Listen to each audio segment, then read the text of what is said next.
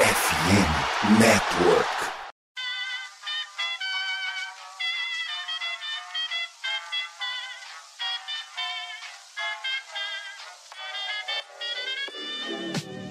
Mais uma rebatida forte. E ela tá fora daqui! Uau! E ela deu! É home run! Aquele abraço! Fala, fã de beisebol! Estamos no ar com mais uma edição do Rebatida Podcast, o seu encontro semanal para falar de beisebol. Eu sou o Nathan Pires e ainda sou o seu âncora. O golpe não chegou ainda, me mantenho firme. E João Oliveira, é um prazer ter você aqui cada vez mais próximo de ganhar uma jersey do Phillies, hein, cara? Você calou a boca de todos nós. Ué, me apresentando primeiro por quê? Pedro? Porque eu te amo. Não é nada. Mais uma vez, um grande prazer estar aqui com vocês, falando de beisebol. Com certeza eu consegui muitas estatísticas inúteis para falar, para confundir todo mundo. E mais uma vez, é um grande prazer estar conversando com você nessa noite. E também para falar de beisebol diretamente de Manaus. Guilherme Mitre, que tá movimentando o PIB do país aí, tomando sua aguinha de coco. Boa noite, meus amigos. Será que eu tô em Manaus? A incógnita segue no ar. Pode ser mais uma mentira, uma falácia, pode ser a maior verdade de, de, né, de todos, enquanto o João roda a câmera psicodelicamente. Boa noite a todos. Bom dia aos que vão ouvir nas nossas plataformas. Boa tarde aos que vão ouvir nos nossos Spotify, aos Deezer da vida. Um abraço a essa mesa recheada que o meu amigo Natan vai acabar de apresentar. E vamos falar de Championship Series, porque só tem jogaço rolando. São sete jogos para lá, são sete jogos para cá. E tá só começando. Vamos que vamos. E para quem quer zicar o seu rival, contrate Matheus Pinho, um homem que conseguiu acertar um palpite em todos os playoffs até agora. Matheus Pinho. Dois! Me respeita, eu acertei o Yankees Boa. em jogo 5. só foi só isso que eu acertei. Ah, o Astros também. Só que o O Astros Astros. não conta. Foi unânime. Ai, cara, é isso. Vou fazer de novo o merchandising. Se você aí quer zicar seu time, eu consegui zicar o Dodgers pra perder do Astros, tá? Eu consegui ainda fazer o, o, o Yankees ir pra jogo 5 contra o Guardians e quase perder a série, tá? Eu acho assim, que se eu tivesse conseguido zicar Yankees e Dodgers no mesmo playoff, eu merecia uma estátua, mas como não aconteceu, vamos ficar sem a estátua mesmo. Mas dito isso, Natan, cobra baratinho, apenas 10 reais eu zico o seu time pro resto da temporada e se pagar um pouquinho mais, a gente zica até pro ano que vem. Dito isso, meu querido, uma boa noite pra todo mundo aí. Tamo de novo. O Guto tá falando aqui no chat privado que é pra eu zicar o Astros. Eu gosto do Astros. Dá O teus Astros pulos. É inzicável. Aparentemente sim, o Altuve não rebate, os caras ganham do mesmo jeito. Mas também nessa mesa aqui a gente tem um homem mais feliz do Brasil depois do título do Mengão ontem. Rodrigo Fidalgo, meu querido Flamengo, maior do Rio, seja bem-vindo. Olha só, vou me retirar desse programa, tá? Eu não vou ficar escutando balelas e insultos a meu respeito. Ser chamado de flamenguista é quase um xingamento pra mim. Saudações todo mundo, um abraço pra geral. Eu queria só falar uma coisa bem sucinta aqui no começo. Eu mudei para o lado do bem. Eu mudei para o lado de João, de João Oliveira. Eu mudei para esse lado, pelo menos na NLCS, porque eu não quero que os padres avancem. Então, go Phillies, go! Tá falando em Padres, né? O Mares foi o único defensor do Padres quando tava todo mundo escrachando a equipe de San Diego. Tá se provando um homem correto, apesar de falar baboseiras do tipo Devil Magic, o Thiago Mares às vezes ele acerta. Talvez seja sorte. Ou Devil Magic. É, às vezes é Devil Magic. Ô, Matheus, é, ô Pinho, rapidão, só fazer uma pergunta. Você disse que cobra 10 conto pra zicar o seu time. Então você tá zicando os Brewers de graça, cara? Infelizmente, sim. É, inclusive, o primeiro Brilteco eu falei com o Fidalgo. Fidalgo, vamos fazer um acordo aqui? A gente segue aí, vai fazendo os programas até o Brewer ser campeão da World Series. Eu tenho certeza que a gente vai morrer antes e não vai conseguir completar o, o Brilteco. Mas é isso, né? Você falou esse ano que vai ganhar o World Series ano que vem. Certeza que vai pro rebuild, cara. Mas enfim, seguimos. Este, este que vos fala é defensor do Padres, está com Juan Soto e companhia. Juan Soto para Gold Glove, devemos deixar isso claro. E Padres em 7. É isso aí. É só um, um detalhe: o Pinho falou que ia fazer só o Bruteco até o, o Brewers ser campeão. Foi o que o Bernardo Reis fez, né? Ele fez o Braves Cash até o Braves ser campeão. O Braves ser campeão, o Bernardo Reis desapareceu da face da terra. Agora, que sai ele volta pra próxima temporada aí, depois do, da vergonha que passaram por Philadelphia Phillies. Mas vamos fechar aqui essa introdução. A gente volta já pra falar de beisebol.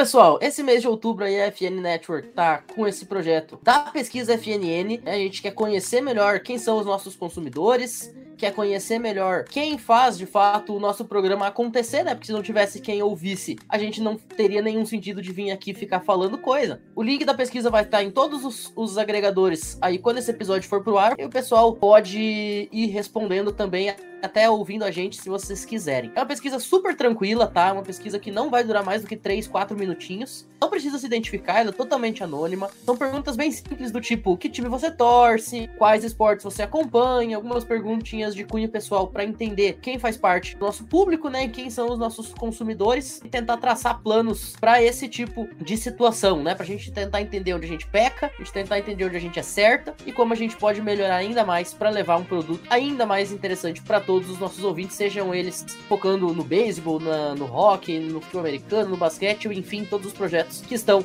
no FN Net. Então vão lá, respondam e nos ajudem, tá? Como eu falei, super seguro, não precisa nem se identificar, não, não precisa colocar dado nenhum, você vai estar ajudando a gente a fazer esse programa, ou os nossos programas de forma geral,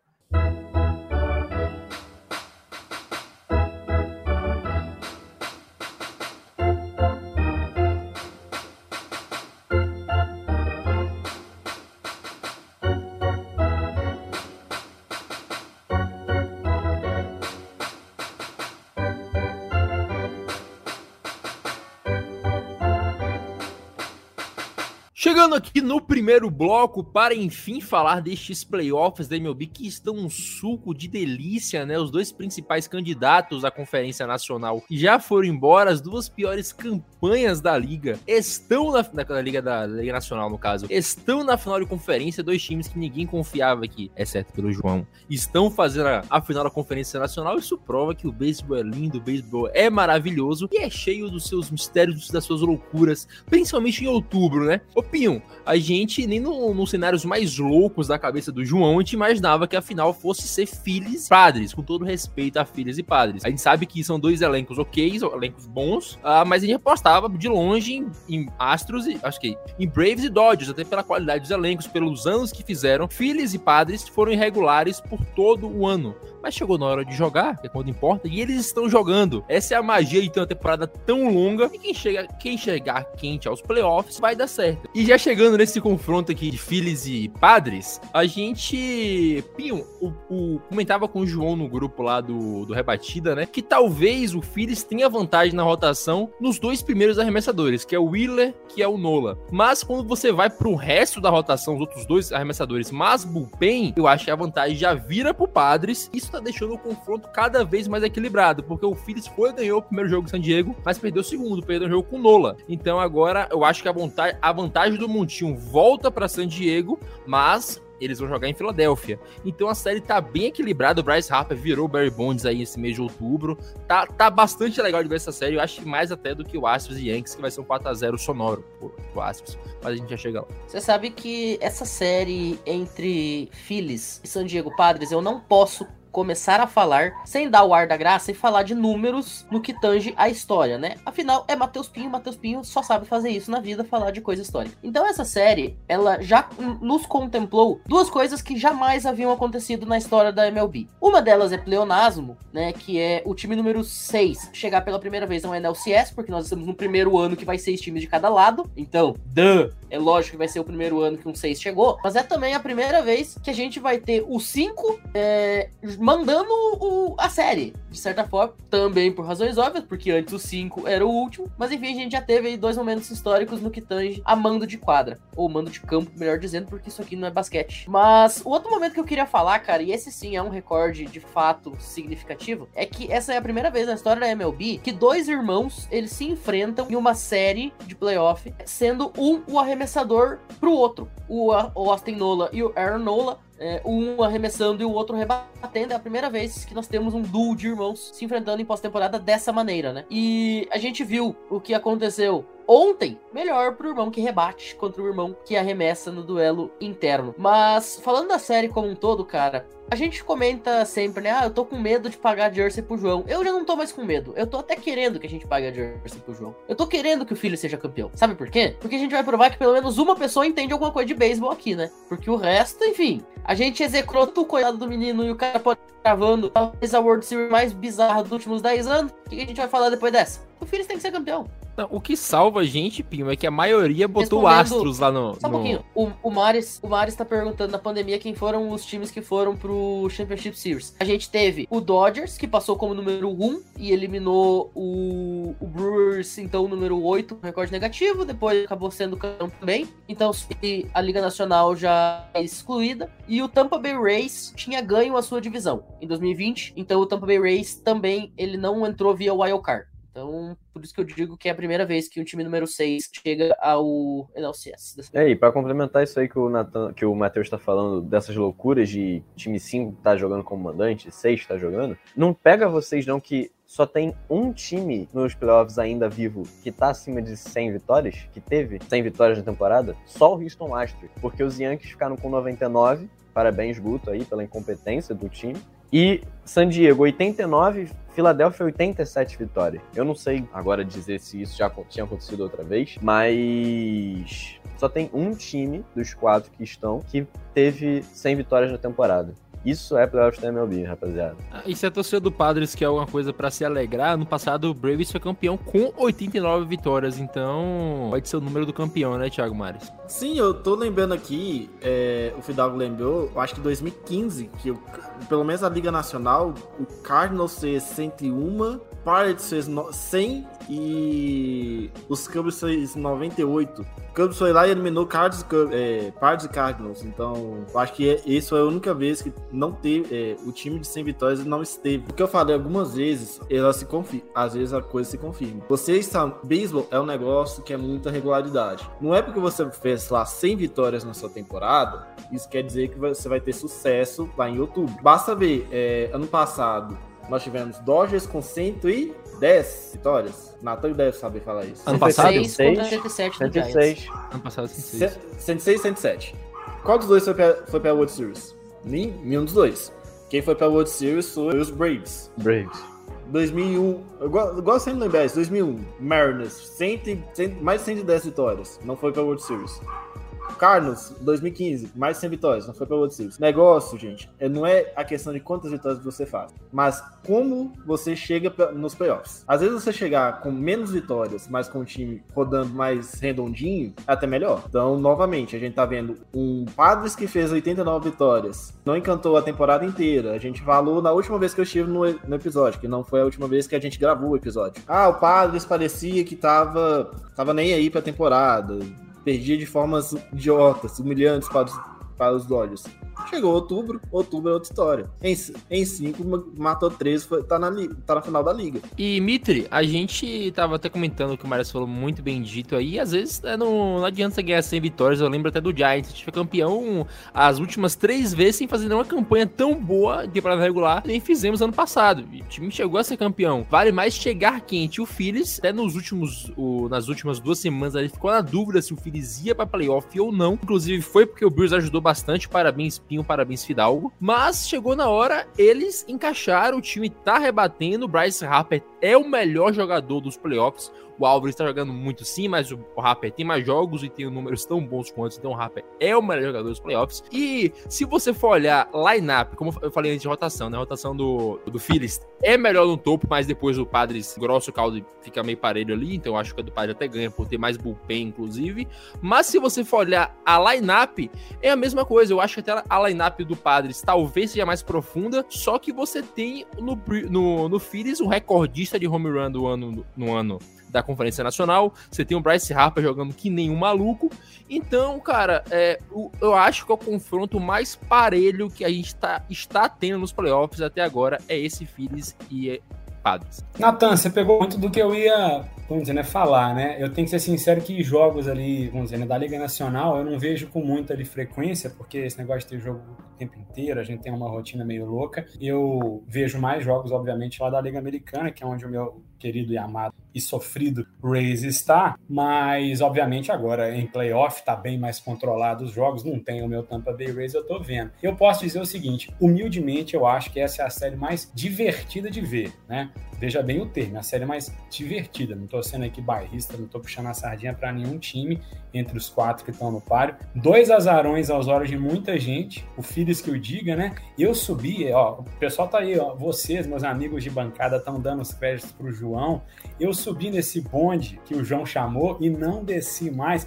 Até o João, maquinista desse bonde, quis já sair fora e eu não pulei fora, eu fiquei até o final, é bom que se diga. Então, João, agora você não me abandone mais. Mas assim, né? Mais que uma série super divertida, é uma série muito interessante ver, porque você tem o Phillies que chega simplesmente eliminando o campeão né, atual, né? Foi ali os Braves, e não somente o Braves, era um segundo seed, maior seed, né? Na Liga Americana e que venceu a divisão deles com 101 vitórias, enquanto o Phillies me passa em terceiro com 87 vitórias. O Phillies vai lá e me tira esse time em quatro jogos. Você ter uma ideia, né, obviamente a gente já, já sabe tudo, já viu em highlight que é no jogo. O jogo 3 foi 9 a 1 pro Phillies, o jogo 4 foi 8 a 3 para poder encerrar. Charlie Morton foi martelado. Segunda entrada que ele estava jogando, já estava 3 a 0 Filadélfia. Jean Segura jogou muito bem, segunda base dos caras. Defensivamente eu também acho muito bom. Brandon Marsh jogou muito bem, né? Joga no campo central externo. O Real Muto né, meteu nesse um desses jogos o Insider Park home run, o Bryce Harper home run também. O Padres eu não nem vou meio que me estender demais, porque a turma lá do domingo detalhou bem a série contra os Dodgers, né? Eu só vou falar que não tem time, na, isso na minha perspectiva, não tem nenhum time entre os quatro que estão no páreo até agora que está com mais energia positiva do que o Padres, porque simplesmente os caras tiraram um time que todo mundo dava como certo que ia chegar lá na World Series, que eram os Dodgers, e não só, eles tiraram esse time que é o maior rival saldo deles, né? Então vamos, vamos colocar que tem esse misto de Giants com os Dodgers, e também tirou em quatro jogos. A classificação foi em San Diego, aquele hype gigante. Assim, a gente sabe que a, a ida lá, do, assim que o Soto chegou em, em, San Diego, não foi aquele, aquele Soto que a gente conhece, já tá já engrenando demais. O Manny Machado segue voando, o Cronenworth. Tem até um tal lá, um, que eu vou ser sincero que eu não conhecia tão a fundo, que é o Ha Kim, um coreano muito louco lá. Até ele tem jogado demais. A igreja tá numa vibe sensacional. Eu tava ouvindo ontem, vindo nas minhas viagens aqui para Manaus e tal, como diria o Natan, o Padre Esquece, né? O Salviano, ele até ela me citou, aliás, um abraço não só ao Salviano, mas para essa galera toda que faz o Padrescast. Muito obrigado pela citação aí, Salviano, que já me ensinou muita coisa de beisebol, me ensinou um episódio que eu fiz sobre arbitration e tal. Muito obrigado.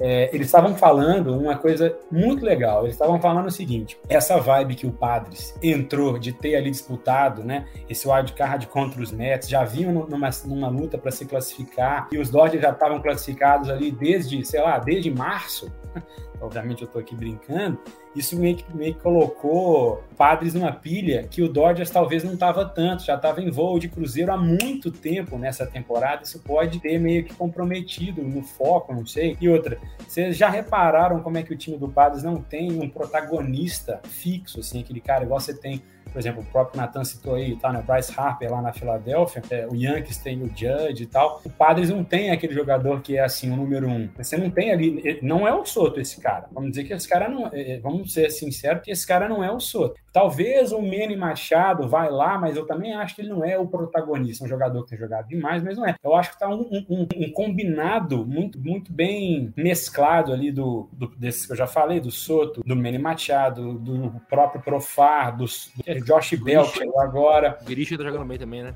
Sim, do Cronenworth, esse Xing Ling que tá lá, até o Myers, né? Will Myers, que tal, esse primeiro base dos caras, está jogando muito. Enfim, eu sei que eu já tô meio que me alongando. Se eu tiver além do tempo, Natan, aí, pessoal, pode já me interromper. primeiro jogo, o Phillies tá né, em 1 a 1 né? O primeiro jogo, o Phillies foi lá em San Diego, meio, meio que beliscou a vitória ali nesse 2 a 0 magro. O Zach Wheeler jogou demais, venceu a mar daquelas toalhinhas amarelas, jogaço desse cara. Ele tomou um hit em sete entradas. Bryce Harper meteu outro home run. O Schwarber destruiu uma bola lá, 120 milhas, milhas é, hora, 488 pés, um absurdo. A bola foi no segundo deck e aquelas estatísticas que eu citei no último programa que, que, que nós fizemos que não servem para nada, mas que nas séries, séries que a gente falou e tal, né, de divisão, serviram. Times que vencem o primeiro jogo de séries de 7 se classificaram em 65% das vezes na história da Major League Baseball. E no segundo jogo, aí o padre já honrou o estádio cheio, as toalhinhas estavam lá de novo, já foi um tiroteio. Se o primeiro jogo foi 2 a 0 o segundo foi um 8 a 5 O padre estava perdendo de 4 a 1 teve uma quinta entrada mágica de 5 corridas. Estava na, na quinta, eles, eles estavam perdendo de 4 a 2 viraram para 7 a 4 O Kim lá, esse coreano, pegou a Ilha pro bastão duas vezes na quinta entrada. Manny Machado meteu lá um home run, o Bell também, o Drury também, todo mundo acertou home run nesse jogo. Ofensivamente foi um jogaço, ainda teve um save do Raider. Não chore Fidalgo, não chore Pim. A série está completamente aberta, agora vai lá para Filadélfia em três jogos. A torcida lá também é o caos. Amanhã, como o próprio Nathan já citou, Joey Musgrove e seu bom ali, né, vamos dizer, ERA de 2,93 na, na temporada regular. O primeiro jogo dele em playoff conseguiu 13 strikeouts versus Ranger Soares, números mais humildes, um, um ERA de 3,65, jogo, como eu falei, no Citizens Bank Park. Bastões muito fortes, concordo totalmente com o Natan, nível igual, né? Talvez um pouco mais para um lado, alguém possa pensar, mas relativamente parelho do ponto de vista de ataque. Eu acho que a rotação do Padres tem uma vantagem para o jogo de amanhã, mas a hora que essa bolinha voar, tudo pode acontecer. Assim como o Phillies splitou em San Diego, o Padres pode agora aprontar na Filadélfia e trazer para San Diego de novo a decisão. Vai ser jogaço, feliz de quem vai ver. Foi mal a falação, ufa. Ô João, eu até, até falei lá no grupo da gente, né, que quando o Padres venceu o jogo 2 do Dodgers, eles mudaram a série para eles porque eram jogos onde o Dodgers tinha vantagem nos arremessadores e eles foram para San Diego numa série que eles precisavam vencer dois jogos, tendo vantagem no arremessador nos dois jogos. Então, eu até comentei que o Phillies teria vantagem nos dois primeiros jogos, eu não ficaria surpreso se o Phillies vencesse o Padres dos dois primeiros jogos por conta da vantagem no montinho. O Padres conseguiu roubar um jogo contra o Aaron Nola e agora volta para série vai para Phillies, mas a vantagem no montinho volta para San Diego. Então, o momento na série novamente é deles. E uma coisa que a gente não citou eu não ouvi podcast domingo, se citaram também, que o Cronenworth, ele tem sido o jogador mais é, clutch desse playoffs na série contra Dodgers, ele teve um hit para passar à frente do placar nos três jogos. O Cronenworth tá rebatendo no momento que se precisa, isso é muito importante. Você ter um jogador que faz isso na hora que precisa. Não ser um cara constante, direto, ok? Mas o Cronenworth foi clutch na série inteira contra os Dodgers. Para mim foi o nome por conta disso que ele fez um hit de passar à frente nas três vitórias do Padres. O Padres, no meu ver, agora está com a bola do seu lado, mesmo com a série indo para empatada para Filadélfia por conta da vantagem do Montinho. Mas é claro, né, João? Uma entrada acaba com essa vantagem que o ataque do Phillies é muito bom. O matchup a gente percebe que é uma coisa que é muito importante nos playoffs. É, a gente precisa tomar mais cuidado com isso quando chega nessa parte. É a verdade que a, o topo da, da rotação do Phillies é uma coisa sobrenatural. É Zach Wheeler e Aaron Nola. Aaron Nola foi o pitcher com maior WAR, segundo o Fangraphs, da liga inteira. 6.5. Passou o Carlos Rondon. Carlos Rondon carregou o Giants nas costas. Apesar de o topo ser muito bom e o Padres ter um, uma rotação boa, eu ainda acho que esse, esse matchup é muito favorável pro Phillies ainda. Por quê? Passou os dois jogos de San Diego, ficou um a um. O Zach Wheeler colocou no bolso todo o Padres. Enquanto o Zach Wheeler tava jogando, teve um hit e um walk. Um ataque como o do San Diego Padres é uma coisa ridícula. Mas agora vai jogar amanhã Joey Musgrove. Joey Musgrove, pra mim, tá sendo o grande nome desses playoffs, porque ele jogou todos os jogos que ele, contra o Mets, contra o Dodgers, foram jogos de que mudaram todo o rumo do Padres no playoffs. E ele jogou muito. Botou no bolso os dois times. Vai jogar agora contra o Phillies. Só que também vai jogar o Ragnar Soares. Ragnar Soares não é um pitcher que a gente pode desprezar. Ele é muito bom. O Ragnar Soares contra o Padres tem números melhores que o Joey Musgrove contra o Phillies, apesar de ainda ser bem equilibrado. O problema é que agora a série está na Filadélfia. Filadélfia, como a gente viu nos últimos jogos e como eu tinha falado no episódio passado, 50 mil bonecos no Beira Rio, ruas de fogo, vamos, vamos Inter. A torcida joga. A gente viu uh, nas transmissões a torcida do Padres apoiando muito, só que não se compara com o Filadélfia. Filadélfia só tem maluco no Vocês acham que o Broncos mascote. mete pressão? Não, só tem maluco no estádio na Filadélfia, é pior que Nova York. Consegue ser pior que a torcida do Yankee. Isso eu tô falando de boa. Não é exagero nenhum falar isso. Vai- tá, vai jogar o Ragnar Soares contra o Joe Musgrove. É um confronto bem equilibrado. O que pesa vai ser o fator ballpark. Depois, quem é o arremessador número 4 do, do Padre? Chamané. Chamané contra o Noah- Noah Syndergaard. A gente viu o Noah Syndergaard contra o Braves, ele dominou. E o ataque do Braves é melhor que esse do Padres. A gente consegue confiar no Noah Syndergaard jogando contra o ataque do Padres? Consegue. Dá pra dizer que dá. Eu consigo. O Thor jogou muito no, no último jogo. Mas agora presta atenção nisso, tá? O Phillies, o único arremessador que ele enfrentou que não foi bem foi o Max Friedel. Max, Max, desculpa, Max Friedel não. Foi o Kyle Wright, do Braves. Kyle Wright foi o único que conseguiu parar esse ataque. O resto, é Max Friedel. Aquele que tu queria passar Young mais. Como é que é o nome? Rookie. Stri- é Strider. O Strider. Cara, me fugiu o nome do outro também, que era do, do Pirates. Morton. O Morton. é, conseguiu acabar com esses arremessadores. São arremessadores são- que são muito bons. Eu diria que são melhores que o Chamané. O problema do Mané, é, ele é um, um arremessador decente, um arremessador bom. Mas o Mané tá com 5 de areia esse ano. A torcida do Padres não confia nele. Acho que com razão. O ano do Mané é tenebroso. Ele chegou até bem nos primeiros jogos ali, mas o ano do Mané, pô, não tem o que falar. É muito ruim. Beleza, não é o Chamané, é o McLevinger. Quem é melhor? Não assim legal o McLevinger. O Thor, mas eu também não confio em nenhum dos dois. Nesse, nessa situação, esses dois arremessadores eu não confio em nenhum dos dois. Daí volta pra parte alta da votação. Aí a gente volta a ter Zach Wheeler contra o Darvish. Aí a gente Mas aí tem o ponto ter- que o bullpen do Padres é o melhor bullpen dos playoffs até agora. Você deu, deu uma corrida, duas, não sei. Tá, mas e aonde que o bullpen do, do Phillies está devendo pro bullpen do Padres? Não, Cara. o ponto é, o do Padres é o melhor bullpen do playoffs até agora. Sim, mas se os dois times não estão cedendo corridas até agora, os dois estão se equivalendo. Qual ataque tá sendo melhor até agora na pós-temporada? Ah, aí, o do é- Phillies aí é o do ou o do Phillies. Padres? O Phillies é o melhor ataque dos playoffs inteiro. Tem o Bryce Harper, que tá concorrendo para ser MVP dos playoffs, muito fortemente. Tem o Kyle Schwarber, que a gente já viu o que, que ele pode fazer. Ele pode destruir uma bolinha. Que outro jogador nesses playoffs pode destruir uma bolinha como ele? Pouquíssimos. Do Padres, só o Manny. Álvares, Judge, uh, Stanton, é, e do Três. Padres o Manny. É, e o Harper, que tá no, tá no Phillies. Dos cinco, No o Phillies Padres tem dois. muito mais do que só o Manny Machado. O Padres tem um monte de gente que tá rebatendo muito. Não, mas a gente tá falando de cara que é, é um rebatedor de potência constante. Força bruta, o PS Slug, que é o cara que consegue a bolinha pro oceano. Não tem muitos. Eu não tiraria o Soto dessa equação, porque o Soto ele engrenou talvez no melhor momento que um, cara pode, pode entrar numa temporada. Acho que se o Soto ligar o que ele parece que tá ligando, eu não coloco Tudo bem, mas a gente viu que na mesma proporção que o Soto tá ligando, não riam. Mas a gente tá vendo o Nick Castellanos colocar os jogos no bolso. A gente tá vendo o Nick Castellanos defendendo. Isso é sobrenatural.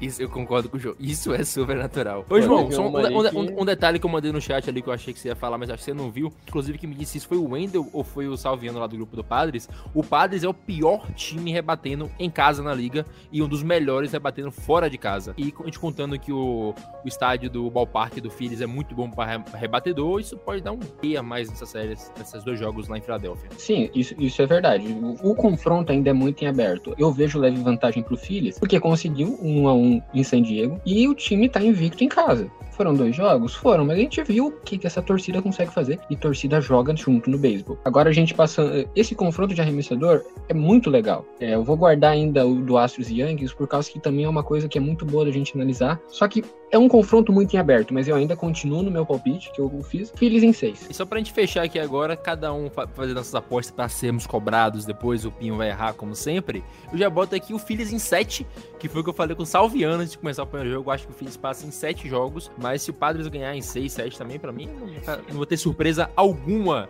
né, Guilherme Mitre, que tá em Manaus, um calor do caramba. Qual é a sua aposta pra essa série, meu, meu lindo? Então, cara, eu até ia ser muito legal falar que ia dar o Padres, porque, pô, né, o Salviano, gente boa pra caramba, e o Padres, pra mim, também tá jogando um, um- nossa, um beisebol super legal. Ataque, quando ele engrena em playoff, porque o ataque que ele vai bem em, em temporada regular é uma coisa, o ataque se mantém forte em playoff e eu tenho muito respeito, assim. Eu não posso largar desse bonde do Phillies, né, que o João chamou, eu subi, ele abandonou, quis voltar, eu recebi de novo, então eu vou ter que manter o Phillies em 7, mas é o que você, o que você acabou de já, já falar, né, Nathan? Surpresa zero se o Padres passar. eu até falaria que nesse fator momento, vibe positiva, ninguém supera o Padres agora. Ninguém supera. Eu, eu até falei que ia deixar o Marius por último, mas eu vou deixar o Pinho por último, porque quem o Pinho apostar, a gente sabe que o outro passa. Então, Fidalgo, sua, sua aposta pra essa, pra essa série. Pô, Nathan, eu vou apostar junto contigo.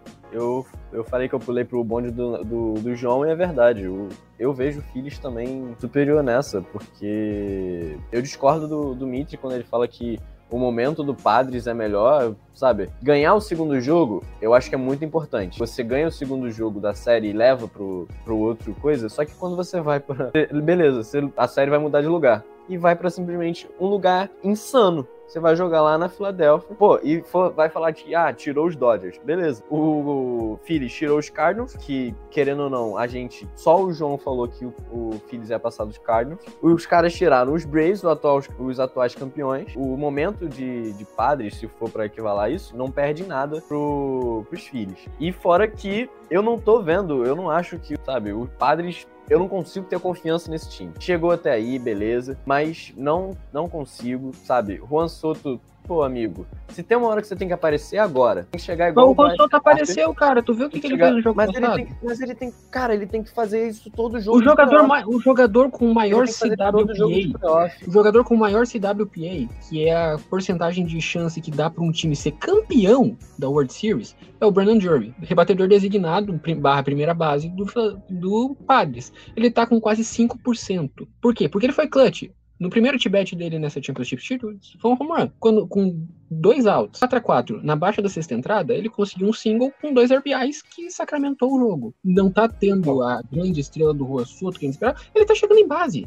Contra Não, o beleza, mas Teve se, um se o hit time e- todo continuar um nessa hit pegada, e um aí walk. O beleza. walk foi dele. Se o Ele time tá todo continuar participando. nessa pegada, beleza, mas eu acho que o Fidalgo. tá fazendo mais do que, do, do que Só o um Padres. ponto breve, até, até, tipo assim, você é até rápido, até meio que te peço licença aqui. Se o Padres que tirou o Dodgers, não vou nem falar o que que isso, vamos dizer, significa com, né, com toda aquela rivalidade que eu já citei, o, o, assim, o Dodgers que todo mundo tinha certeza que ia ser até campeão, muita gente falava. O Dodgers, o, o Padres que fez o Natan cantar Padre Marcelo Rossi achando que era Padre Fábio de Mello, que fez o Natan e a igreja dar 100 conto, 200 contos, sei lá qual foi a promessa. Se isso não é momento, se isso não é o maior momento que um time pode ter, a maior vibe, que até Natan tá, tá cedendo dinheiro para a obra divina do pai, cara, eu não sei lá o que é momento. Cara, e é, o que você falou é isso, o momento do Padres não deve nada ao momento do Phillies, talvez seja até maior. Cara, é a primeira vez desde 98 que o Padres chega na final de conferência. Velho, o momento do Padres, eles venceram o Dodgers, foi a primeira vez na história que um time levou sova no ano inteiro, perdeu todas as séries contra o Dodgers, contra o time que venceu todas as séries e ganhou nos playoffs. O momento do Padres,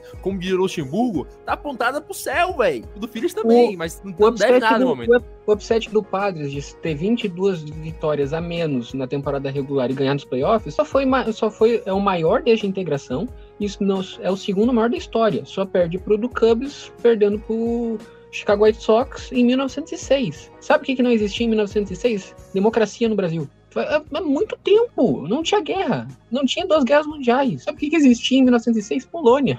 Não tinha Rodrigo Fidalgo. Você sabe o que, que não existia? Você sabe o que que não... Ó, você sabe o que que não existia em 1906? O Inter. É, foi nessa três anos depois. Não, não, não Pera, tinha o Botafogo Atlético não Mineiro. assim, Botafogo Mato Grosso nasceu em Sul. 1894. Tu- Mas tu sabe o que ainda não existe em 2022? O Inter também, morreu em 2016 lá, não nasceu até hoje. Mas vamos esquecer esse papo triste aí. O Thiago Mares, sua aposta pra essa série, porque a gente já tá perdendo muito tempo aqui, a gente tem que ir pra Conferência Americana. É, vamos lá. Eu, diferente do João, de vocês à mesa, novamente terei que apostar em San Diego Padres. Os Phillies é um time que rebate muito bem, é um time que rebate muita, muita, muito home run, é um time com muita potência. Só que, playoffs, querido, você pode jogar com small ball até tu cansar. E pra mim é uma coisa que o Padres consegue fazer e já me demonstrou fazer isso muito melhor que o Phillies que os Phillies. Então, pra mim. E outra coisa, quando você joga muito no small ball, você força o seu adversário a usar o bullpen dele, que até agora o bullpen dos Phillies não foi devidamente testado, e a gente sabe quão ruim é o, é o bullpen dos Phillies. Isso que vai ele- entrar no argumento do segundo bloco. Já tá pulando etapa. Whatever. É o meu argumento para que, por que que eu acho que ele vai dar, vai dar Padres nesse rolê. Eu vou levantar essas bolas dos Padres de novo. O Padres, o Padres não é um time que tem muita potência, não é um time que que vai bater muito home run, mas é um time que vai ser consistente no bastão. E consistência é o mínimo que você precisa. Home run é o creme de la creme, mas você precisa ter consistência. Quanto mais você cansar o braço do, do starter adversário, mais você expõe bullpen e mais você vai conseguir corridas, porque o bullpen vai fazer. Ô, Maris, deixa eu agregar teu, teu argumento aqui rapidão. Giants, quando foi campeão as três vezes, jogava no puro small ball. Sabe qual foi a melhor temporada de home runs da história do Giants? 2021. O Giants só anotava corrida por home run. Jogou nos playoffs, praticamente só anotou corrida por home run. Mas E agora só, eu vou- bater, só bater home run não te dá título, pô. Você tem que botar o jogador em base e impulsionar a corrida, como o Giants campeão nas últimas três vezes. O Phillies é um time que é baseado em explodir a bolinha pra fora do estádio? É, isso é verdade. Mas vamos lá.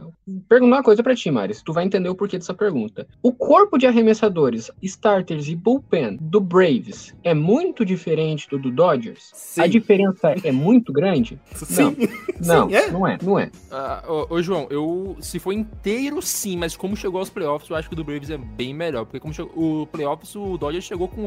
O, o May não tava inteiro, porque o Tommy John, o Buehler tava machucado. Os caras só arremessaram com o Andrew Heaney, cara. Jogou muitas Sim. entradas. O, o Gonsolin jogou, tava voltando de, de lesão. Gente, o o Gonsolin Anderson ser não, o- é- não é bom. O Gonsolin ser o, o, ace da temporada pros Dodgers já é um negócio Foi, muito... foi o Urias. Não, Pois é. também. Vocês entenderam Ó, tô falando pro, ELD, pro NLDS. O corpo de arremessadores do Braves que chegou pro NLDS é melhor que o do Dodgers que chegou pro NLDS. Vamos lá. O Padres teve. Eu tô só usando estatística simples. O Padres teve 300 de OBP. O Phillies teve 331. O Padres teve 665 de OPS. O Phillies teve 800. O Phillies fazendo isso contra o corpo de arremessadores do Braves em quatro jogos. O Padres contra o corpo de arremessadores do Dodgers em quatro jogos. É verdade, o Padres consegue regularmente colocar a bolinha de jogo, chegar em base, porque tem Rossoto, porque tem Brandon Drury, porque tem Manny Machado, tem Josh Bell, tem Conor Worth, segunda base coreano, que eu esqueci o nome. Tem jogadores que conseguem fazer Olha isso. A gente não consegue confiar que os jogadores do Phillies vão conseguir Não, regularmente botar a bola em jogo. A gente consegue tranquilamente imaginar qualquer jogador do Phillies tendo 20 at-bats nessa, nessa série, dois hits, um home run e três RBI. A gente consegue ver isso, mas a gente não consegue ver eles rebatendo constantemente. Mas o Phillies está rebatendo constantemente agora, que é o que importa. O Padres também. Mas o Phillies está fazendo isso melhor. Tem um topo de rotação que é melhor. O bullpen não foi testado? É verdade. Mas o Phillies conseguiu desbancar um time que é tão bom quanto o Dodgers. Eliminou o Dodgers na temporada passada, tendo 88 vitórias. É um matchup que é muito imprevisível. Eu tô contando muito mais o fator ballpark. Agora o Phillies tem dois jogos na Filadélfia, um a um na série. Isso eu acho que vai fazer muita diferença. Não, Ah. sim, mas tudo bem. Só deixa eu finalizar aqui, Nathan. Adianta. Só que aí, o João também desconsiderou que o, o Padres enfrentou o New York Mets, com, que tem DeGrom e o Scherzer. Então, pra mim, isso equivale. Pinho, todo seu, velho. Scherzer deixa Ah. de existir em playoffs, cara. Ô, Pinho, a gente tava falando até de, de bullpen e tal. O seu Josh Hader, né, seu, seu garoto, até fez, bateu recorde. Primeiro jogador a strikear oito rebatedores seguidos em pós-temporada. Voltou depois que o Yastrenes, que tinha matado ele na meia temporada, ele tinha quebrado. Agora voltou, né, tá jogando como o Josh Hader. E agora, Pinho, é o momento da verdade. Quem você acha que vence a série? Pra gente saber quem é que vai ganhar na verdade, né, que é o, o time oposto. Parabéns, Philadelphia Phillies, pelo título. Porque, na minha opinião, quem vai ganhar vai ser o Padres. Sobre o Josh Hader, cara, eu acho muito legal ver o Josh Hader finalmente voltando a jogar bem. Porque, enfim, eu gosto muito do Josh Hader, né? Sempre gostei muito do Josh Hader, inclusive lá em 2020, que ele tava mal pra caramba. Mas, enfim, eu gosto muito do Josh Hader. A questão que a gente comentou bastante no Bruteco, né, Fidalgo, sobre a gravidez da esposa dele, que mexeu muito com o psicológico do cara, e até por isso ele tava jogando tão mal assim. E então ver ele doutrinando, dominando numa série de playoff, tá sendo muito bacana. Infelizmente não é mais pelo meu time, mas ainda assim. Tudo que vocês falaram de considerações sobre quem vai ganhar, eu acho que é muito pertinente. Mas eu vou me ater a um detalhe muito específico: talento. Eu acho que playoff, muito mais do que fator ballpark, fator isso, fator aquilo, fator não sei o que, não sei das quantas, eu vou me prender a talento. Talento por talento, o time do Padres tem mais. Então eu acho que quando o caldo engrossa, esse time do Padres talvez vá ter mais recurso, vai ter mais material pra se, se sobressair. Por isso eu vou com o Diego Padres. Então parabéns, Philadelphia Phillies, pela vaga na World Series. Só pra gente fechar aqui agora, vou lançar um detalhe no ar e a gente vai fechar o bloco. O Padre está fazendo isso tudo sem ser o melhor jogador, que é o irresponsável, tá, Sati? Desgraçado. Mas a gente volta já pra falar de Conferência Americana.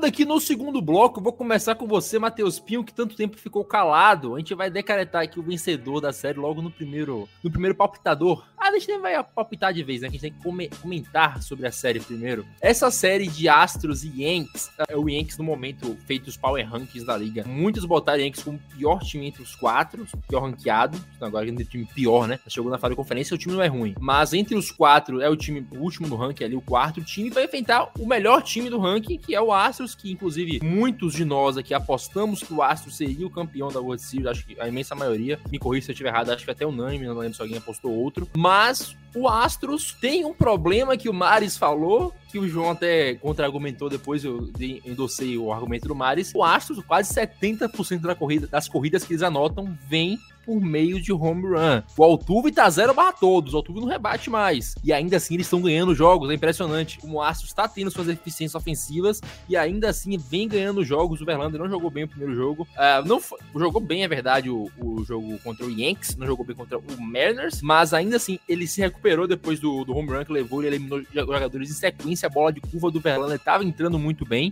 O Guto até falou aqui no chat que o Verlander jogou bem. Discordo veementemente, você pode pegar aí a bola de curva do Verlander. Quando começou a entrar, entrou pra caramba o Verlander. Eu também eliminou acho. Também atrás acho. jogador. O Verlander só não começou bem, a contagem dele aumentou, mas quando o Verlander se encontrou ali depois da terceira entrada, eu acho, o Verlander jogou muito bem, dominou o Yankees. Então, o Verlander jogou bem contra o Mariners, na verdade, né? Então, o Astros, Pinho, apesar de não estar sendo o time que esperava que fosse, que iria amassar, não perdeu ainda. O Astros não perdeu ainda. E sim, jogar tudo que poderia jogar. Porque o melhor jogador do Astros é o Altuve. O Altuve não rebateu ainda. Então, isso me dá mais medo ainda do que esse time do Astros vai fazer aí, porque... Pra mim, na minha humilde opinião, é o campeão da World Series esse ano. Natanzinho, tá começando agora a transmissão do Star Plus desse jogo. E eu tava até com a cabeça aqui virada pra TV, que tá na minha esquerda. E uma coisa me chamou bastante atenção quando eles estavam colocando o lineup do Yankees pra esse jogo. Dos nove jogadores titulares desse lineup, você sabe quantos deles estão? Estão na Mendoza Line ou abaixo da Mendoza Line em playoff? Tem cinco jogadores do lineup do Yankees que estão ou exatamente na Mendoza 200 ou abaixo da Mendoza Line nesses playoffs. Eu volto a dizer. Playoff pra mim é talento, é recurso. E o time do Astro tem recurso pra vender de balde. Você falou, o José Altuve não tá jogando absolutamente coisíssima nenhuma. E daí, o cara MP, que eles chutaram de dentro de uma lata de lixo, tá jogando uma loucura. Ganhou um jogo na 18ª entrada contra o Mariners. Framber Valdez e Justin Verlander, a gente já falou 950 vezes ao decorrer do ano. O, o Justin Verlander, se não fosse a temporada de 62 home runs do Aaron Judge, ele seria o MVP, sabe? É, e Ô, isso, Pinho, a gente poderia ficar falando de... Tem, tem Pinho, Gurriel, tem o Jordan Só uma Alvarez. dúvida. Ô, Pinho, só, só Oi. uma dúvida. Esse, esse seu trocadilho que você fez aí sobre lata de lixo e Altuve na mesma frase foi de propósito? Canalha! Não Ai, foi caramba. intencional, mas muito bem posicionado. Eu não tinha percebido. Playoff pra mim vai muito de talento e talento por talento. E o Astros me parece ter mais. Me parece ser um time mais encaixado. Me parece ser um time com mais recurso. Me parece ser um time melhor em ambos os lados da bola. Isso significa que o Astros vai ganhar? Não necessariamente. Mas o Astros sai em vantagem. Eu acho que o caminho pro Yankees, vocês já falaram, olha, com maestria. É bola voadora. O Yankees tem que dar um jeito de botar a gente em base pra primeira bola voadora que acontecer, tocar o Astros contra a parede. Se não, o Astros vai deitar e rolar da série. Pra mim, já vou até deixar meu, meu palpite aqui, pra mim é Astros em cima. Eu não vou nem falar que perdemos, porque o único palpite que o Pinho acertou foi do Astros até o momento. Então o Astros está inzicável. Mas, ô, ô Fidalgo, uma coisa. Yankees eu acertei no- também. Ah, então tá. Ô, Fidalgo, a gente tava comentando nos últimos, na última série sobre o Bullpen, e o Bullpen do Astros é o melhor Bullpen da liga, né? Ah, o João vai trazer os números que alimenta na cabeça dele depois aí, mas fato é, o Astros teve o melhor Bullpen da liga. O Astros fez um jogo aí de 18 entradas sem ter nenhuma corrida contra o Seattle Mariners. Tirando o jogo 1, né, que o Astros fez aquela virada histórica contra o Mariners, o Astros não vem cedendo muitas corridas, o Astros vem, é verdade, também não vem produzindo ofensivamente como espera do Astros, mas, cara, é um time cascudo de playoff, é um time que ano ano também tá na final de conferência e tem o melhor bullpen da liga. Isso é uma coisa que pesa bastante pro lado deles, agora a gente vai pro segundo jogo, enquanto a gente vai começar a gravar essa, essa live aqui, pode dizer muito sobre o futuro da série, porque se o Astros ganha hoje já rouba um jogo lá em Nova York, cara, acabou.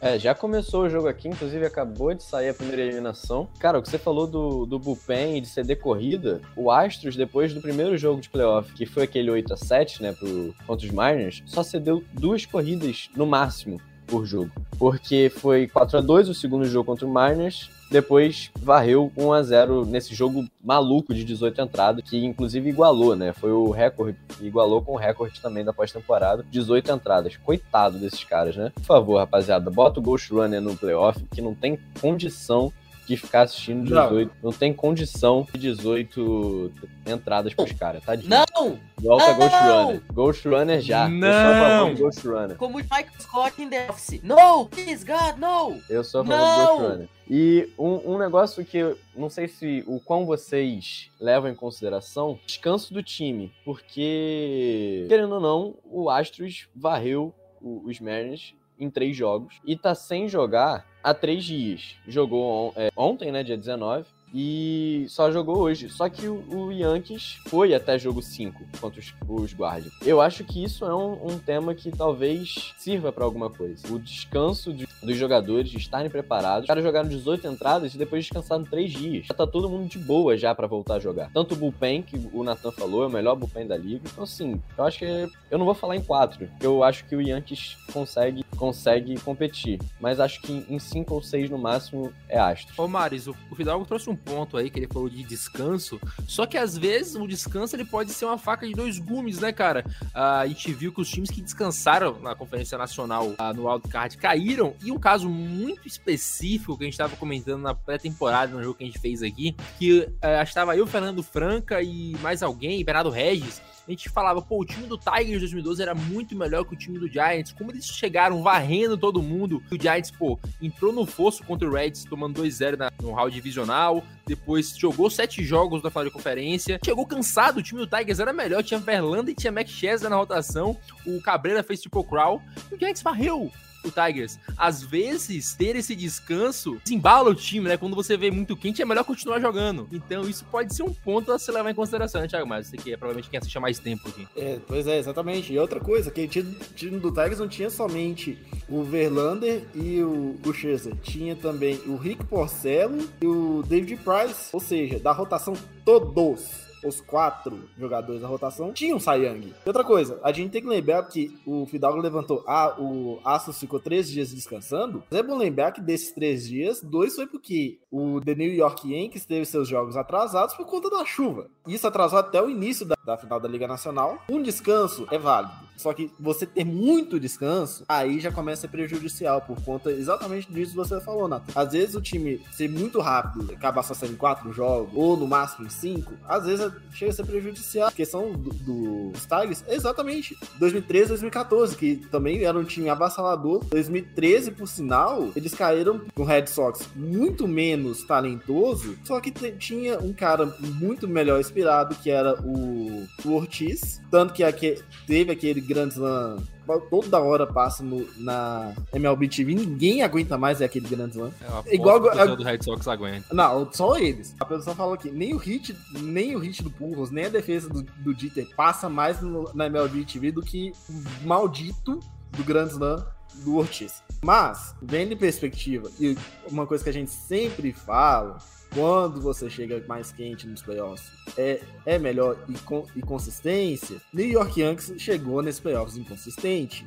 Tudo bem, joga três jogos, joga pelo menos dois jogos no Yankee Stadium. Se ganhar hoje, joga três, que por obrigação vai ter o jogo cinco. Mas eu, eu na minha visão, o Astros vence essa série e vence rápido. Porque é um time muito melhor, um time que na hora que resolve, ainda mais vai jogar três jogos, se ganhar, se perder hoje, joga três jogos no Yankee Stadium, e o Yankee Stadium, é bom lembrar, que é o ballpark mais favorável para rebatedor. E o, e o New York Yankees é um time que é porradeiro e é um time que tem problema de bullpen. É o Fi, é, é curioso, né? É exatamente o Phillies.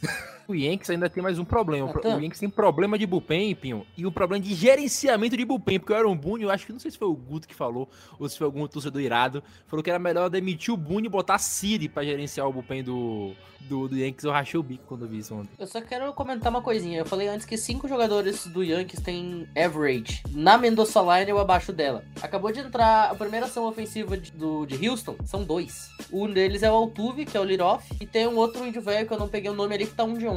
É, é isso que eu falo, cara. É diferença de, de material humano mesmo. E já que você falou que de repente eh, dava- daria pra trocar um Bully pela Siri, ô Mimitri, você aceita ceder teu jogador pra treinar o Yankees? Pô, eu acho meio sacanagem pegar um jogador do Rays pra treinar o Yankees, né? O que, que tu acha, Siri? Manda ver, manda ver. Eu quero ver o pau quebrar. Deixa o Siri lá. Rapidinho, só deixa eu fazer, um- só deixa fazer um parênteses aqui, Pinho. É, é esquisito como é- tem algumas coincidências, né? O time mais porradeiro dos playoffs, com pior bullpen e com uma gestão de bullpen horrorosa, são treinados pelo mesmo cara, né? Em uma diferença de tempo, mas pelo mesmo cara, George Yard. Guilherme Mitre, meu querido, essa conferência aí, você tem um rival de divisão, você é o único represent- representante da Conferência Americana, então queremos ouvir você. Tá com a gente aí no bonde do Astrão sem freio, que falou que sinal é o caramba, a gente vai ganhar de vocês sem o Altuve rebater pra mostrar que o time de vocês é fraco. O tweet chegou pra mim aí. Cara, Se vocês querem então me ouvir, né? Ou se, se é somente você que quer me ouvir, Natanzinho, então vou só fazer aqui um background rápido. Eu juro que não vou tentar, eu juro que vou tentar não me estender tanto só nessa volta para falar do Cleveland Guardians. Eu sei que a, a turma lá do domingo já deu aquele, aquele apanhado. É um time que caiu de pé em cinco jogos contra os Yankees, dois jogos adiados por causa de chuva. O Mário já até citou. A série teve três jogos no Bronx, o Yankees com seed maior, o, o próprio Guardians ali, ele começou perdendo o, o primeiro jogo por 4 a 1 um jogaço do Garrett Cole nesse primeiro, era o Quantrill, se não me engano, pelo Cleveland, era ele, ele tomou quatro, se não me engano, corridas, né, logo, logo de cara, o segundo jogo foi três dias depois, por causa desses, desses adiamentos. Os caras lá é, no, no Bronx, Nova York. O, nesse segundo jogo, o Yankees saiu na frente com 2 a 0 O Guardians buscou o empate, foi para a décima entrada, duas corridas do Cleveland. E aí, né, quando chegou o melhor closer da liga, na minha humilde opinião, Emmanuel Classer, não teve jeito. O Guardians empatava ali a série. No terceiro jogo, enfim, não vou ficar meio que entrando entrando muito nesse assunto de ficar voltando numa série que já acabou, mas só para ter que dizer que o Guardians estava perdendo por 5 a 3 até na nona entrada eles ganharam de 6 a 5 o jogo de walk-off, viravam a série para 2 a 1 mas aí o Yankees não deixou cair a peteca, venceu né, depois o, o, quarto jogo por 4 a 2 se não me engano, e venceu o quinto. O Cole jogou mais, jogou muito de novo. No, no quinto jogo foi o Cortez contra o Civale, entrou muito mal, tava 5 a 1 pro Yankees logo no começo do jogo, tava 4 a 0 uma coisa assim. Home run do é, Stanton, teve home run do Judge de novo. Enfim, né? O, o, Yankees voltando a ser Yankees com os grandes jogadores. Então, deixar aqui meus cumprimentos sinceros mesmo ao Guardians, à torcida deles, que eu não sei se existe aqui no Brasil, mas deve ter um ou outro pedido. Grande temporada. Oi? O Ari Aguiar é Guardians. Ah, o Ari, não sabia. Grande temporada dos caras, time de menor orçamento, que eu sempre falei que sou simpático, sou de, desses times aí, cinco menores orçamentos. O Guardians tá lá, a gente até falou, né? Tá entre os três menores. Venceram a divisão deles quando pouca gente apostava. Todo mundo falava que era assim, White Sox, muita gente colocava o Twins, algumas pessoas colocavam, né, o Twins, e aí eles foram lá, nome novo, honraram os tempos de Indians, eliminaram o meu Rays, né? Mas você vê que não tem rancor aqui, não tem mágoa. Quase passam do Yankees na série aí na divisional. Falando de, enfim, né? Falei que não ia render, acho que até rendi um pouco, perdão. Mas falando de vencedor, né? O Yankees ele começou a série, né, perdendo para o Astros. A maioria desses, desses jogos, né, dessa série de sete vai ser em Houston por causa do sítio, como a gente já está já citando. E antes até saiu na frente ontem, né, um home run do Bader. Harrison Bader. Do Bader, valeu, valeu. Verlander, eu também acompanho aí, né, o Natão jogou bem, não começou tão bem, mas depois eu acho que ele engrenou um pouco mais no jogo. No início, quando saiu esse, esse home run do Bader, eu até pensei, será que vai ser aquele jogo que, assim, um pitcher desses, sei lá, desse top 5 de pitcher aí, né, de Verlander, de DeGrom, vai ser um desses jogos que esses caras medalhões, assim, o cara fracassa, tipo Max Scherzer contra o Mets, né? O DeGrom também deu umas paçocadas aí recentes, mas não foi, na minha opinião, o Verlander encontrou, né, durante o jogo ali, né, os arremessos dele. O Astros empatou na segunda entrada mesmo, virou na sexta, com um home run do Guriel, e aí acabou fechando o jogo de ontem em 4 a 2 tá agora acontecendo o segundo jogo, segue 0 a 0 acho que tá 0 a 0 né? Tá agora aqui no intervalo, enfim. Mas fazendo mais uma análise para já finalizar, o Astros não tem o menor ERA da liga, não é, não é à toa. Não tem o melhor bullpen da liga, não é à toa. Hoje tem o, o, o Valdez, que é outro grande pitcher da liga e, obviamente, do Astros. Ataque a gente falou na semana passada, completamente all-star. Altuve, que não tá jogando ainda na pós temporada, mas é o Altuve, Álvares Bregman, Kyle Tucker, é, até o Jeremy Penha, novato, tá jogando demais o menino, né? Em pós-temporada, já tô falando só de pós-temporada. Ao Yankees, o que cabe é honrar a camisa e a expectativa que muita gente colocou neles ali no começo para metade da temporada, muita gente falando que o Yankees já ia ganhar, era essa que esse ano o 28º viria e tal. O Yankees tem que botar isso em prática, a série está completamente aberta, são sete jogos. Carpenter voltou, próprio Rizzo segue on fire completamente, meteu ontem outro home run, o Judge também, tá parecendo que tá reengrenando de novo. A rotação eu acho que é um pouco vacilante, hoje joga o Severino, né? O bullpen do, do do Yankees entregou ontem três corridas em três home runs. Né? O Clark Schmidt, um, pitcher deles novato, que até começou bem, saiu de uma double play lá, que só tinha como ser uma, uma situação para uma double play. Ele conseguiu, mas depois tomou dois home runs e acabou saindo do jogo. E aquilo. Astros tem mais time? Ao meu ver, tem. Né? Em todos os, os núcleos do jogo, tanto ali na rotação bullpen, line-up, mas é o Yankees, né? Ou são os Yankees, fazendo justiça ao português. Se o, o, o Judge for aquele Judge, o Carpenter for aquele Carpenter do começo para o meio da temporada ali, vai dar jogo demais. É a série mais intensa desses playoffs, disparado. Eu acho que Phillies e Padres é a série mais divertida. São dois times que você não esperava chegar aonde estão, mas de embate do que já estava imaginando que ia acontecer lá em abril, lá em Spring Training, essa é a série mais intensa da, que a gente vai ter parado no ano até agora, né? E eu acho que quem é fã de beisebol tem que assistir, vai ser jogaço um atrás do outro, e acho que, pô, tá completamente aberto. Ô, João, você que tá aí preparado, botou o óculos, né? O nosso mitinho, o nosso rei das mitadas, botou o óculos aí pra, pra mitar. Por que tá todo mundo rindo ali?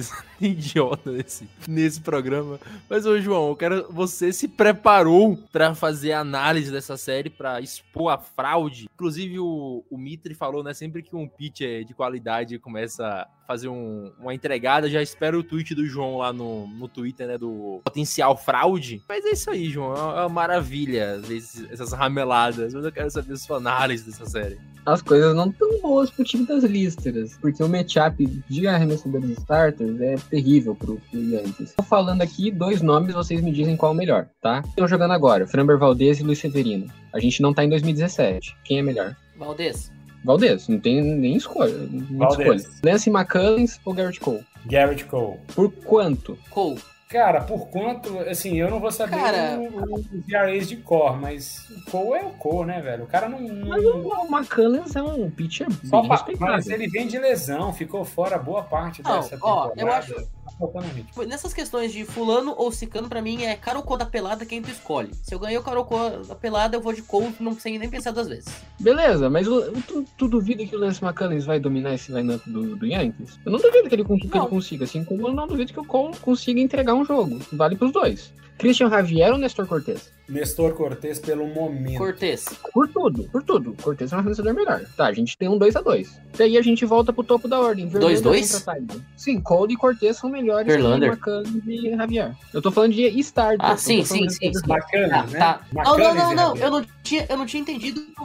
Anyway, seguindo. Tylon ou Verlander? Quem é melhor? Não precisa nem responder. Severino Valdez. Verlander. Não precisa nem responder. A única, coisa Valdez. que favorece o Yankees é que se eles conseguirem se segurar nos próximos três, vencer esse jogo, perder, anyway, e conseguir se segurar lá no Broncos, ganhar os três jogos do Broncos, fecha com o Cole. É a única coisa boa. Só que vai conseguir chegar em jogo 7 o Cole jogar. A gente falou muito que o time do Padres é um time que consegue colocar a bola em jogo e consegue jogar no small ball. Astros e Yankees é o anti-small ball. Os dois times são focados, feitos, treinados e programados apenas por home run.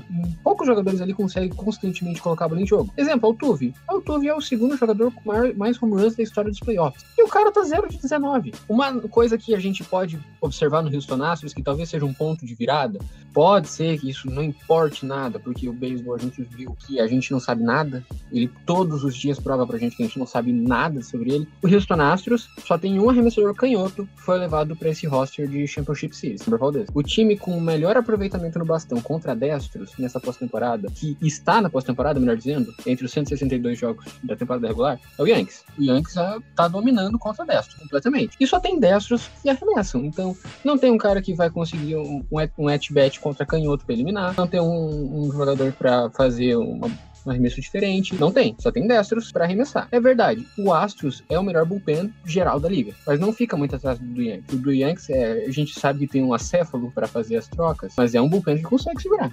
Tem arremessadores bons para conseguir. Isso eu tô falando sobre números. A gente sabe que qualquer bet pode mudar tudo. Joãozinho, rapidinho. É, só Fala, vou te dar dois exemplos que lado do arremessador não, não fala muito playoffs. Indians de 2016 e Nationals 2019. O Indians foi vice-campeão de uma rotação de três jogadores e o, o Nationals tinha uma rotação de quatro jogadores. Nenhuma das duas tinha um canhoto. Beleza, mas o Cleveland Indians teve o melhor bullpen do século. Sim, Pra ainda assim perdeu. Ele perdeu? Não quer dizer nada. Ok, perdeu, perdeu pro Chicago Cubs, que montou uma possível dinastia e só não ganhou mais quatro. Não, né? aqui- tem Peraí, João, peraí, não. Agora a gente vai ter que entrar numa discussão rapidinho. Não, não, a gente não vai não, porque a gente tem 8 Rapidão, minutos de podcast. Não, não, não, esquece O- Cubs, esquece Cubs, mas tem 8 minutos pra terminar essa porra. Ninguém liga pro Sério? Cubs.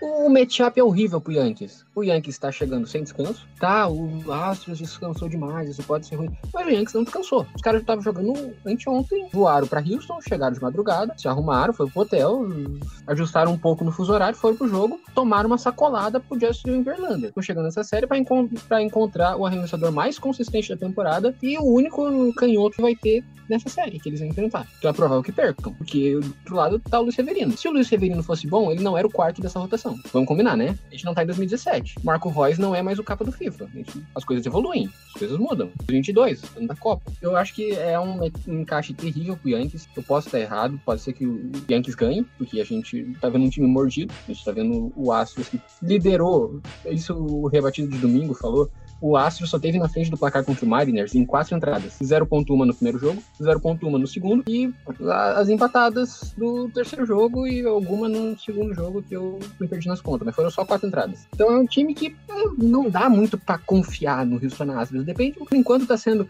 Cormick faz alguma coisa, Jordan Alvarez faz alguma coisa, porque o resto não tá jogando. Tem nomes, é. tem, eles não estão jogando. Uma hora eles encaixam e fazem alguma coisa, mas por enquanto nada. Então, o Yankees tem totais condições de ganhar. Mas a gente tá vendo que o encaixe não acontece. Não tem uma rota plausível que a gente possa dizer que o Yankees ganha esse jogo. Não tem, exceto o jogo do Cortez contra o Javier. Por isso, pra mim, o mais plausível aqui é Yankees perdendo a série em 5. Astros passa em 5 jogos. Ou seja, temos uma unanimidade na Conferência Americana. Guto pode chorar à vontade depois aí. Mas nos aproximamos do fim do nosso podcast. Eu não sei como é que são as datas aí, se na próxima semana a gente já volta com a World Series definida. Mas, Pinho, espero que você não zique os seus times novamente, porque senão você vai ser cobrado, viu, bicho? Zicar é, final de conferência aí, World Series, isso é uma loucura. Mas no mais, eu quero agradecer a todos vocês que escutaram aqui até o final. E agora, Guilherme Mitre, diretamente de Manaus, agradecer a sua presença e é sempre um prazer ter você. Já sei que na semana que vem tu vai estar onde aí, velho? Vai estar em Aparecida do Norte. Botar em chique-chique, talvez. É, também eu posso estar mentindo, igual você, virei mentiroso. Aprendi com o Natan. Um abraço a todo mundo que ouviu essas análises muito loucas nossas. Muito obrigado a quem tá até o final desse nosso episódio. Obrigado em quem tava na live aí acompanhando em tempo real no YouTube, agora nesse nosso novo formato. Um grande abraço aos meus companheiros de mesa, mesa cheia. Valeu, Matheus, valeu, Mares, valeu, João, valeu, Fidalgo e valeu, Natan, né, o gatinho do Natan, nosso âncora maravilhoso. Nos vemos semana que vem, se Deus quiser. Um abraço a todo mundo mais uma vez. Aproveitar que o Natan tá tentando dar o gato dele pra mostrar na câmera. Natan, dias 22 e 23, também conhecidos como sábado e domingo, são os dois jogos de Nova York, tá? Matheus Pion, Ah, é sempre tá. um prazer.